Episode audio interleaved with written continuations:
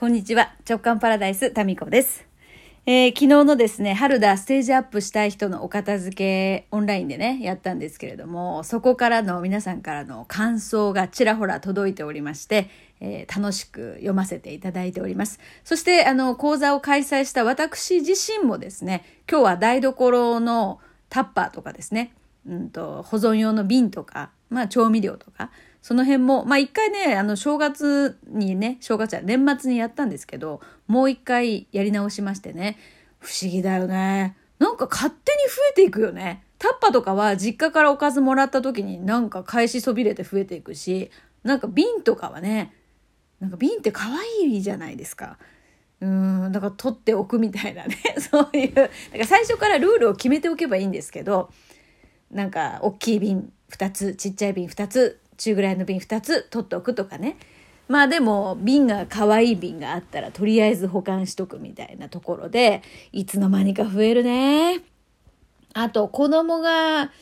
あの子供の成長に伴って使うお弁当箱とか水筒とかも変わってくるのになんかねとりあえず取っとこうみたいにその瞬間に捨てなかったりするとそれがもう増えていくっていうやっぱ定期的にね見直さないと増えていきますね。えー、で、もうあっという間に増えていた状態にびっくりしました。はい。そして、そうそう、あの、皆さんからね、感想をいいていて、やっぱ面白かったのが、もうすぐやりたくなりましたっていうのがあって、昨日もお話ししましたけど、オンラインで開催中、画面を、あの、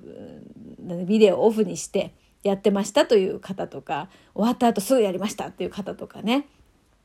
あと、片付けと全然関係ないんですけど、あの、この直感パラダイスをね、聞いてくれていて、初めて、その、動く私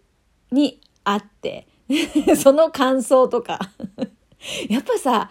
そうだよね。あの、そう。この直感パラダイス入り口で私とご縁があった方って、その顔がどんな顔なのかっていうのはわからないじゃないですか。なので自分の中で多分こういうイメージかなっていうのはそれぞれの中にそれぞれの私がいると思うんですよ。画像イメージとしてね。で、実際会ったりとか見たりした時におそらく120%違うと思うんですよ。イメージと違うってなると思うんですよね。えーまあ声優さんたちのその素顔っていうのもそうじゃないですか。なんか声を聞いていて、ああ、こんな感じかなと思っていたけれども、実際見てがっかりするっていうことが、まあがっかりがほとんどだよね。だって自分のイメージとさ違うんだもん。その時点でがっかりするよね。うん、ですからもう私もね、もうそのうち顔出しはもう本当に極力控えていこうかなっていうふうになんとなく、まあそうしたいなって前から言ってますけど、今でも本当その傾向にあるよね。ほとんど私ああのそう積極的には顔出しはしてないかもしれませんね。まあそれは「週刊の空寺」では自分の写真とかも載せていますのでまあ全然どんなイメージかわからないっていう方はいないかもしれませんけど。ね、そう、中には、初めてその動く私を見て、今までその写真で見ていた時には、えっと、なんですか、小説家の室井ゆずきさんか室井ゆずきさんでして、合ってましたっけ？えー、ショートヘアのね、ちょっときつめの感じの、えー、まあ、物をハキハキ言うね、テレビとかにもよく出てますよね。室井ゆずきさんから、うん。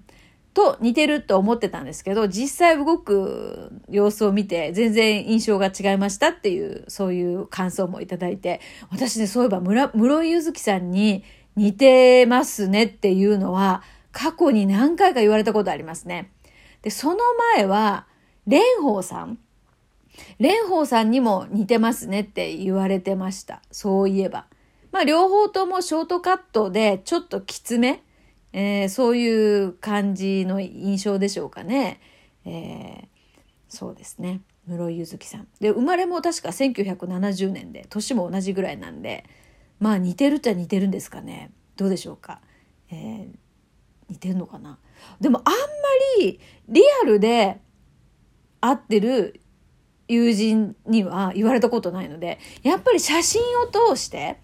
なんか画像で見ると、そういう印象があるのかもしれませんね。うん、まあ、でも声と多分ね、ちょっと印象が違うんじゃないかなっていうのを、その感想をね、見ながら思いました。はい。そして、そうですね、まあ、この連休中は、まあ、地味にですね、お片付けまあ、がっつりするっていう感じじゃないんですけど整える程度にやっていこうかなと。あそれよりもさ それよりも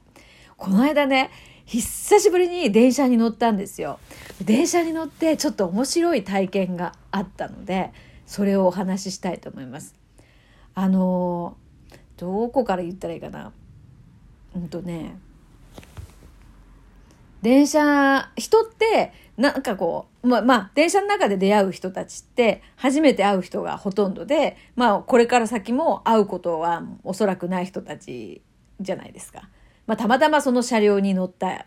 ね、その時乗った人たちなので、その人に対する、こう、あらかじめの思い込みとか印象とか何をしてる人とかですね、そういうのが全くない状態でパッとこう見た時の印象とか雰囲気っていうのが飛び込んできますよね、初対面の場合って。それで、その、まあ、人がたくさんこう知らない人がたくさんいる電車にこう乗って、なんか改めていろんなカラーの人、いろんな雰囲気の人がいるなって思ってたんですよ。うん。で、それぞれその、その人が発する何か雰囲気とかオーラって、オーラが見えるわけじゃないですけど、なんかそういうオーラ的なものっていうのは、その人の周りに、その、その人の空気感となって漂うんだなーっていうのをぼんやり考えてたんですよ。で、電車が動き出したら、まあ、ほとんど、そうですね。私の視野の中にいた人の、まあ、ほぼ100%がスマホをいじり出したんですね。皆さんもきっとそうだと思います。私も時々そうです。電車の中でスマホついね、見てしまうと。で、あの、結構その時間帯の電車混んでいて、で、まあ、至近距離なんでね、どういうものを見てるのかっていうのが、まあ、覗く趣味があるわけじゃないですけど、見えちゃうんですよね。それで、私ね、すごい発見したんですよ。皆さんそれぞれね、見ている画面の内容と同じ雰囲気がその人から溢れ出てるっていうのを、なんていうかな、見えたわけじゃないんだけど、見えた気がする。な、なんて言ったらいいの？視覚で見えたんじゃなくて、エネルギー的に見えましたね。まあ、明らかに。なんか、その画面見てるその内容と同じものが湯気みたいにその人から立ち上ってるんですよ。で、それ見て、すごいすごいってなんか一人で大興奮したんですよね。で、それは、その、何を見てるかっていうのが見えたからそれが繋がったんですよ。で、それまではなんかその雰囲気としてその人の周りになんかあるなーってぼんやりさっき言ったようにね、感じていて、で、その人のスマホの画像からその人の、繋がってる、要はその人が見てるスマホの画像と、その人が発してるなんかと、が、一体化してる。で、その多分画面の、インプットしてる、その情報を見て、感じている感情がそのまま出てるって感じ。それをね、なんか見えた気がしたんですよ。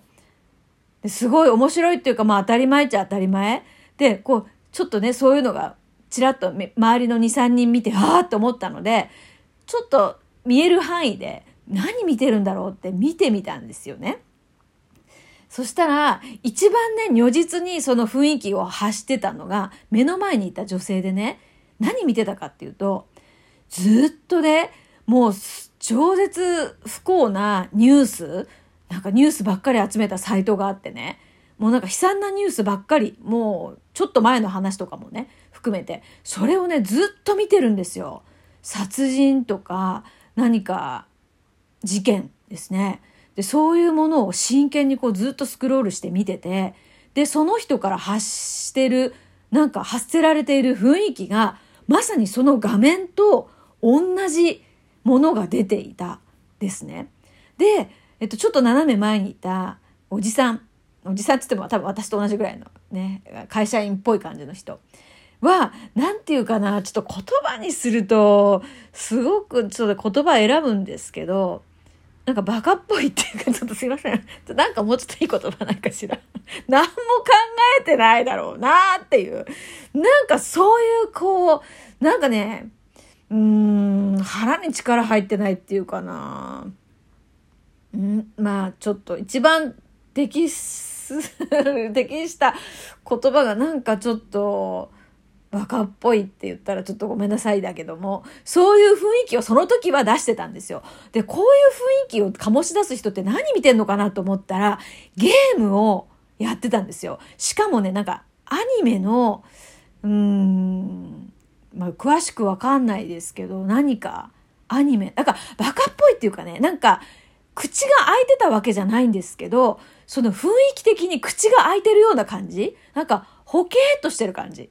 うん。なんかそういう感じの雰囲気を醸し出してたんですよ。で、こう、ゲームやってるの見て、あ、なるほどってなんかね、な、なるほどと思ったんですよ。なんかね、考える力とか、そういうものを、もう完全に今オフになっちゃってるなっていう感じ。口が開いてるような波動ですね。それを出してたと感じました。うん。そう、だからね、まあ、その、スマホの画面から見ている、そう、スマホの画面が発しているものがそのままその人から出ていたのか、スマホの画面を見て、その人が感じたものが出てるのか、こっちでしょうね、きっとね。だから私つくづく思いました。どういう情報をインプットするのか、どういう情報に接するのか、選ぶのかっていうのを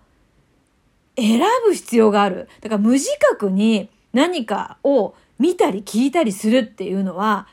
危ないことなんだなっていうことを感じました。はい。だってその人の雰囲気として出てるから。で、出てるってことはそれと同じものを引き寄せるんですよ。無自覚にね。だから私目の前のね、ほんと女性に言いたかったね。もう、ほら、もっと楽しいの見たらよくないみたいな。なんでわざわざそれ見る？なんか、それと同じの出てるから、あなたそれ、それと同じ現象を起こす可能性が高まるよって言いたくなりましたということです。